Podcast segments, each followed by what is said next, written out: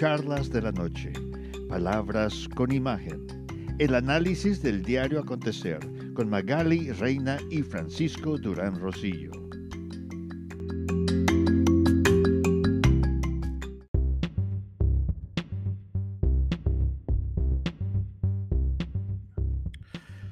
Un gran amigo, hombre de negocios, me pasó el siguiente texto de una experiencia de un estudiante y vale la pena darlo a conocer.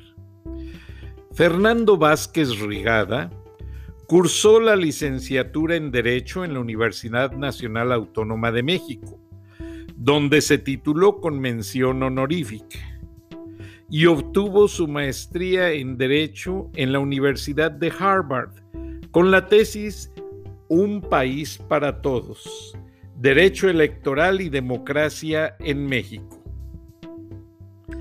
Posee un diplomado en Mercadotecnia Política por el ITAM y fue el primer mexicano en ser admitido en Bradshaw Seminar en la Universidad de Claremont, California. El texto es el siguiente. ¿Cómo vamos a derrotar a AMLO por Fernando Vázquez Rigada? Las palabras construyen, las frases tienen cimientos. Un mensaje público detona reacciones en el cerebro. Marcos conceptuales de imágenes.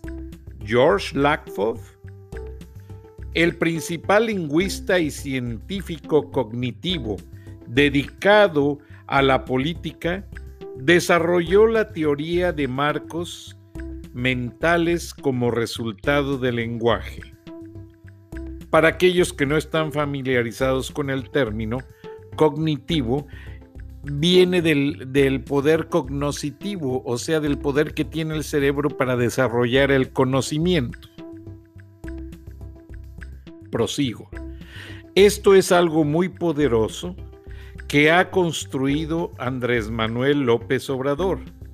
Sus metáforas y conceptos martillean y eso explica sus cada vez menos bajos pero aún importantes niveles de aprobación. Sus opositores son, somos, cada vez más. Al menos 65 millones de un universo de 90 millones de votos. 10 millones están aún indecisos. Pero hay un problema, repetimos las palabras y argumentos de López Obrador si uno utiliza el marco conceptual del adversario, aunque sea en sentido negativo, él gana. El primer gran error de la oposición es repetir casi balando que no hay oposición. No. La Corte Suprema de Justicia de la Nación, o sea, la Suprema Corte de Justicia de la Nación, tumbó la intentona de extensión de mandato de Morena en Baja California.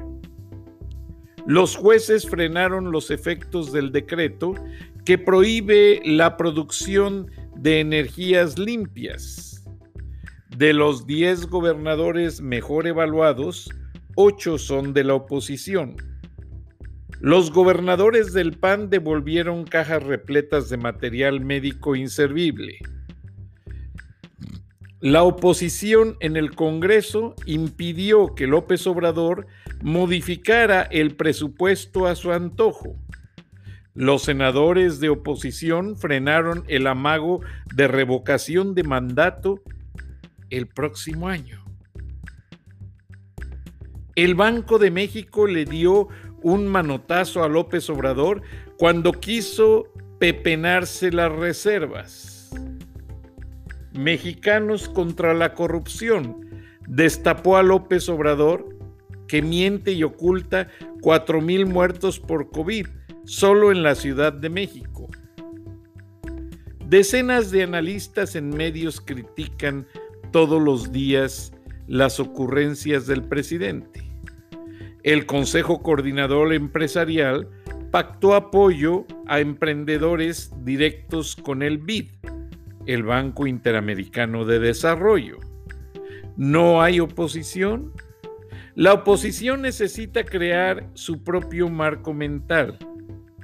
El primer bloque somos más los que vamos a rescatar a México. Segundo bloque, crear un vocabulario propio, propio que refuerce ese marco, levantar a México, unir a las familias, dar alivio a los hogares, defender el empleo, proteger tu patrimonio, imponer el orden en las calles, toda esta construcción habla de un marco distinto al del gobierno de acción y de contraste. La lección de Lakoff, la verdad no basta. De mi cosecha no sirve si se mete en el marco del adversario. A la gente no le importa la verdad, ni los datos, ni las cifras. Le importa refrendar sus valores. Hillary Clinton creó siete macrositios de gente erudita trabajando 24 horas al día los siete días de la semana, probando Trump que Trump mentía. Al final de la campaña de Hillary, no fue de que por ella era mejor, sino de que Trump mentía. Y por eso quienes se afanan en desmentir los datos de las mentiras de AMLO fracasan. No es porque la gente sea tonta o zombies. Bueno, algunos sí. Es porque se argumenta dentro del marco mental de ellos no del nuestro. La última y me voy. ¿Quiere atacar a AMLO? Jamás use su lenguaje.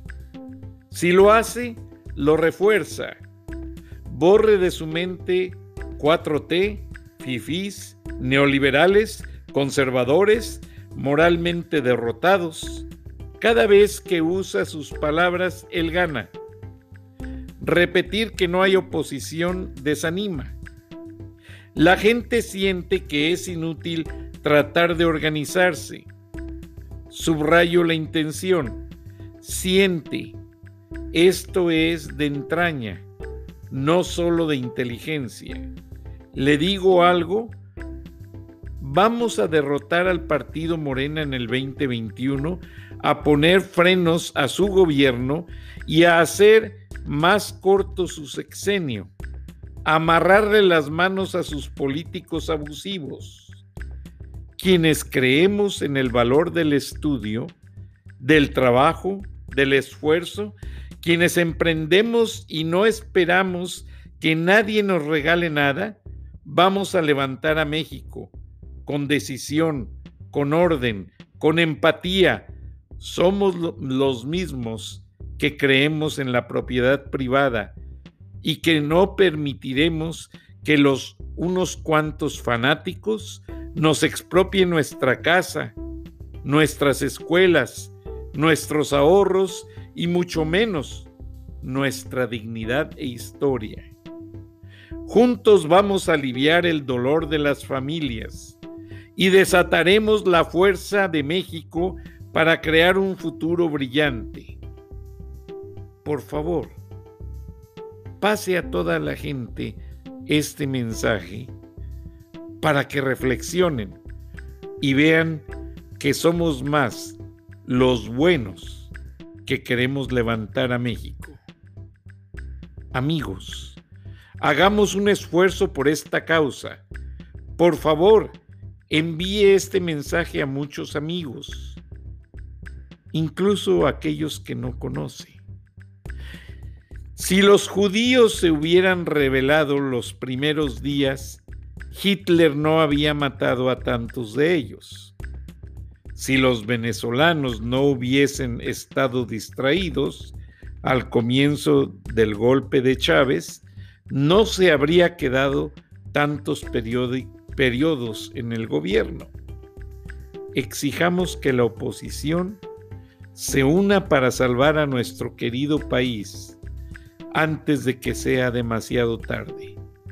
Que dejen sus diferencias para que en otro momento que aquellos juntos convoquen a un acto de desagravio para impedir que sigan haciendo lo que se les viene en gana, podemos probar que uno en diez vamos a hacer una avalancha y de aquí saldrán más ideas y más solidaridad. Ahora vamos a memorizar de viva voz que todo lo que prometió López Obrador en su campaña fueron soluciones.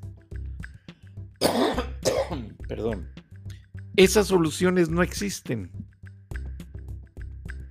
Llevamos dos años de escuchar tropelías, pero sin soluciones. Dos años de dividir al país más que nunca. Divídelos y vencerás, decía aquella frase célebre. Hitler, en su libro Mi lucha, que muchos dicen que no lo escribió él, se lo escribieron algunos intelectuales, revela cómo las clases sociales en la Alemania empezaban a distinguir a los nazis como aquellos que discriminaban a los más pobres. Y fue allí donde obtuvo Hitler el apoyo para levantarse. Adolfo Hitler había tratado de ser líder muchas veces, con infructuosos resultados. Pero fue hasta que buscó el apoyo de los pobres y puso en su target aquella minoría rica que lamentable o favorablemente era un grupo judío, cuando él pudo levantar su movimiento y hacerlo totalmente en contra de la sociedad alemana para conquistar al país sacar a los nazis no solo de Alemania, perdón, sacar a los judíos no solo de Alemania, sino de toda Europa, fusilarlos, quemarlos, intoxicarlos, hacer pruebas médicas con sus cuerpos, hacer cojines con su cabello, hacer experimentos con la sangre de ellos.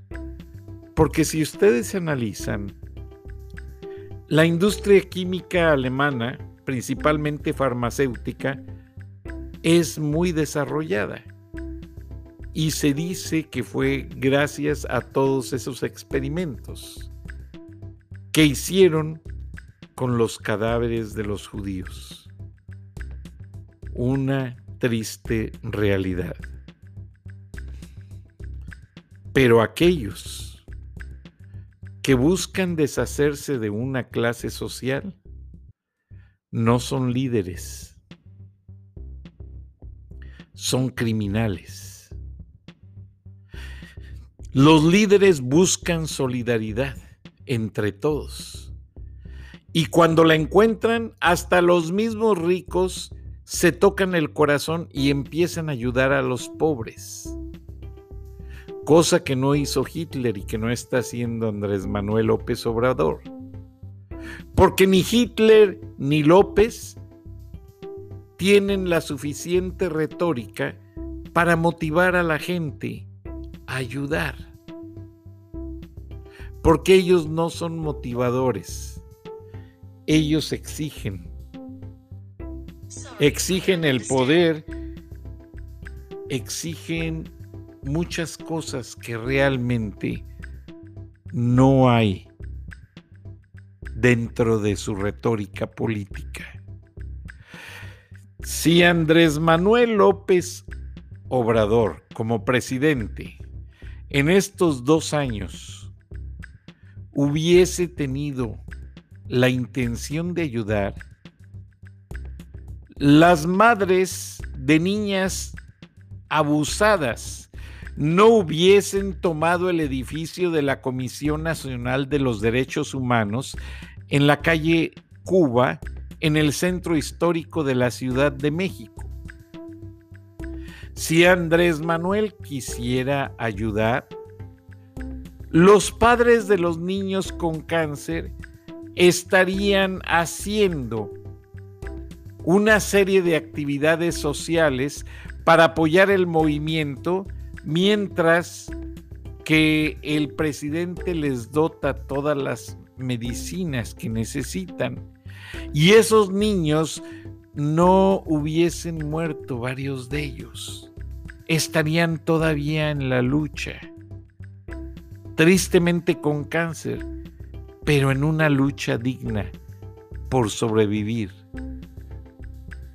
El cáncer, lamentablemente, tiene ciclos y periodos, y los medicamentos no se pueden interrumpir uno de otro y uno refuerza al otro y el otro refuerza aquel. O sea, es una cadena de consumo de medicinas que permiten que cualquier persona con padecimiento de cáncer sobreviva.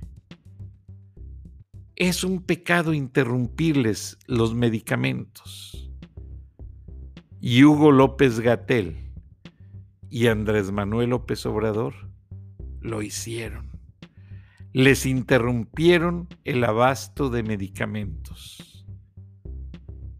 No hay intención de ayudar. No se han tocado el corazón. No tienen ninguna persona en ese gobierno la intención firme de dar a México y a los mexicanos un alivio, de dar dirección con soluciones, no con una serie de frases estúpidas cada mañana que no resuelve nada. La violencia, mejor ni hablemos, porque el gobierno no controla nada. El gobierno ha hecho que el ejército y la Guardia Nacional se humillen entre los carteles de la droga se humillen los generales de cinco estrellas ante el hijo de un narcotraficante que lo único que ha sabido es demostrarle a México. Y México se lo agradece, honestamente, a Ovidio Guzmán. México le agradece que demostró Ovidio Guzmán que Él es el que manda en ese país, que Él es el que hace que el presidente Andrés Manuel López Obrador venga a saludar a su abuela, la mamá del Chapo, y que se hablen con una familiaridad que se ve que ya tienen trato y relaciones de mucho tiempo. Ya recibí tu carta. Muchas gracias. No te bajes de la camioneta, yo vengo a saludarte. Y así, una serie de cosas indignantes. Pero cuando se acerca una mujer pobre a cuestionarle un asunto de un familiar, López Obrador ni baja la ventanilla, ni se ocupa de la pobre mujer. Claro, no es la mamá del Chapo, que tiene cuentas millonarias en el banco tiene un ejército de pistoleros a su disposición, claro que no le iba a abrir la ventana. López Obrador no es el presidente de México. Andrés Manuel López Obrador es otro esclavo fiel de los intereses, de los grupos que manejan la política. Los famosos kingmakers o los hacedores de reyes. Esa gente es la gente poderosa que mantiene el control de todas las instancias legales, económicas y políticas, que son quienes mueven las piezas del ajedrez inteligentemente para distraer a la opinión pública y dejar cada día más pobre a México, sin que finalmente se sepa quién es realmente quien se está llevando la riqueza del país. La realidad viene a conocerse muy tarde, tan tarde que los mexicanos han optado por hacerse de la vista gorda, vivir al día, conformarse con un par de zapatos y con lo que tienen. ¿Y qué pasa? México no ha despertado, ni despertará. Lamentablemente, son pocos los líderes que tienen fuerza y que tienen la inteligencia de motivar a las masas para llevar a una disciplina social, porque se requiere disciplina para educar al pueblo, al pueblo que ya está cansado, pero que lo calman con dos mil pesitos al mes. Se emborrachan con unas cuantas cervezas, mal comen tres semanas y así se la pasan. Y la 4T no es un plan, no es un ejercicio de gobierno, es la imposición del socialismo venezolano y cubano en México. Y para cuando el país reaccione o despierte a esta triste realidad, en México ya no habrá recursos, ya no habrán ganas de trabajar, porque las empresas se fueron a otro lugar. Y entonces sí, Estados Unidos, el poderoso vecino, cierra sus puertas con muros impenetrables.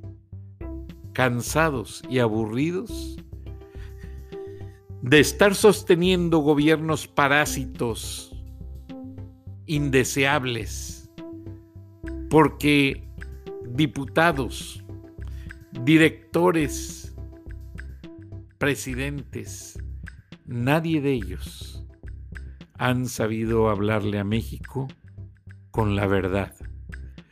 Todos le han mentido y han engañado a los mexicanos.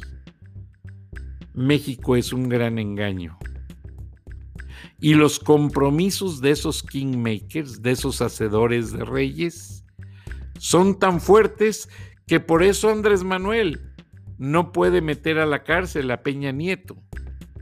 No puede tocar a Salinas de Gortari ¿Cómo? Tiene que pedir permiso, pues si son los que lo pusieron a él a hacer el ridículo. Y López ya no tiene fuerzas. Lo que va a hacer es, tristemente, va a dejar a Marcelo Ebrard en el poder, si es que no alcanza a gobernar los seis años, y la elección robada ya la tienen anticipada. Por eso compraron a los funcionarios del INE y del Supremo Tribunal Electoral. O sea, no hay nada que discutir. Y en febrero, lo que es peor, pasa la ley de poder comprar dólares y almacenarlos, dólares de dudosa procedencia, y almacenarlos en lo que es el Banco de México. Qué triste. El narcoestado se consolida con Andrés Manuel López Obrador. Tristemente, el presidente más corrupto, dictador y hasta líder cacahuatero, porque no sabe hacer otra cosa más que tener una serie de habladurías y palabrerías que no tienen ni sentido, ni sentido social, ni sentido legal, ni sentido jurídico. México tiene que despertar y ojalá este estudiante egresado de Harvard pueda ayudar con más editoriales para reanimar los movimientos y apoyar a la sociedad mexicana.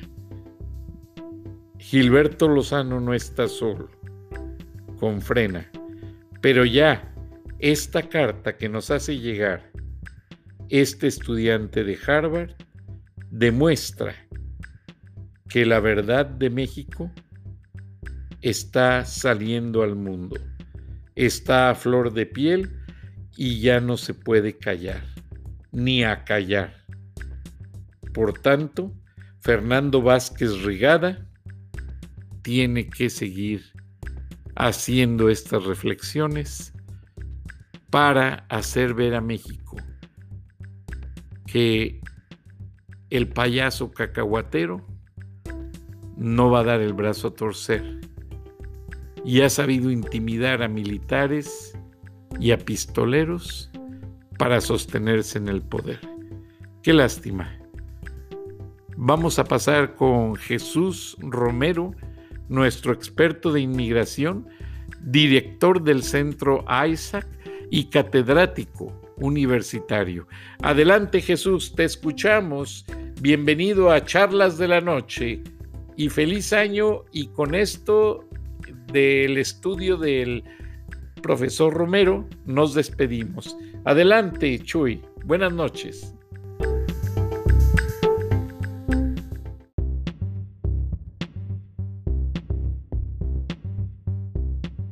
Muchas gracias, Frank. Enviamos un saludo eh, muy cordial eh, y con mucho agradecimiento a quienes nos escuchan, eh, como siempre, con un reporte sobre asuntos migratorios que afectan a la frontera norte de México y suroeste de los Estados Unidos. Bueno, en esta ocasión tenemos un reporte más o menos feliz, más o menos optimista, porque tiene que ver con asuntos de salud. trascendió en en medios informativos en esta semana en el norte de, México y más particularmente en la ciudad de, Matamoros, en Tamaulipas, eh, que hay un grupo eh, humanitario eh, que se llama Global Response Management, que aparentemente es liderado por veteranos militares de los Estados Unidos, que se han preocupado mucho por atender eh, la salud, atender a los inmigrantes eh, que llegan hasta Estados Unidos a solicitar asilo en cuestiones eh, de salud. hay algunos de ellos que al salir de sus países y, y, hacer la larga, larga travesía hasta los Estados Unidos, pues no, no tienen mucha facilidad para para actualizar sus medicamentos, gente que tiene eh, alta presión, eh, gente que tiene otros padecimientos, eh, corre mucho, mucho peligro. incluso ha, habido, ha habido casos de, mujeres embarazadas con embarazos difíciles que, prácticamente han estado al borde de la, de la muerte. ¿no? hubo el caso de, de, una que se llama Aurora Leticia Cruz, que venía huyendo desde Guatemala. Desde hace más de un año se quedó varada ahí en el campamento de, migrantes en, en Matamoros. Un día se sintió mal porque le subió la presión y afortunadamente estaba ahí una enfermera de Global Response Management quien junto a un médico cubano también inmigrante y quien también esperaba eh, por su proceso de, de asilo eh, pudieron atenderla y prescribir la, dosis correcta. Eh, este grupo de voluntarios hace un trabajo increíble humanitario en la, en la frontera y no contentos con simplemente atender a quienes pueden en, Matamoros, están comenzando a, buscar seguir más, más allá y atender a los migrantes, pero a lo largo de la, de la travesía, ¿no? Eh, lo cual eh, conlleva un trabajo enorme porque hay que, eh, hay que comenzar a trabajar en sus historiales médicos y poder pasarlos casi de mano en mano a lo largo de toda, de toda esa cadena de países que tienen que cruzar los, los inmigrantes. ¿no? celebramos mucho el trabajo de ellos, de otros, eh, de quienes hemos reportado aquí, que, ah, que, hacen el trabajo que hace mucha falta y que por supuesto no pueden atender las autoridades ni en Estados Unidos ni en México. Eh, con eso eh, concluimos nuestro último reporte del, del año. Deseamos un feliz año 2021 a quienes nos escuchan a lo largo y ancho, en verdad, del mundo. Mandamos un abrazo fraternal a todos y recuerde usted que mientras usted y yo nos sintamos compasión y empatía por aquellos que son eh, más vulnerables eh, que nosotros y muchas veces invisibles, eh, no vamos a poder solucionar los problemas de este mundo.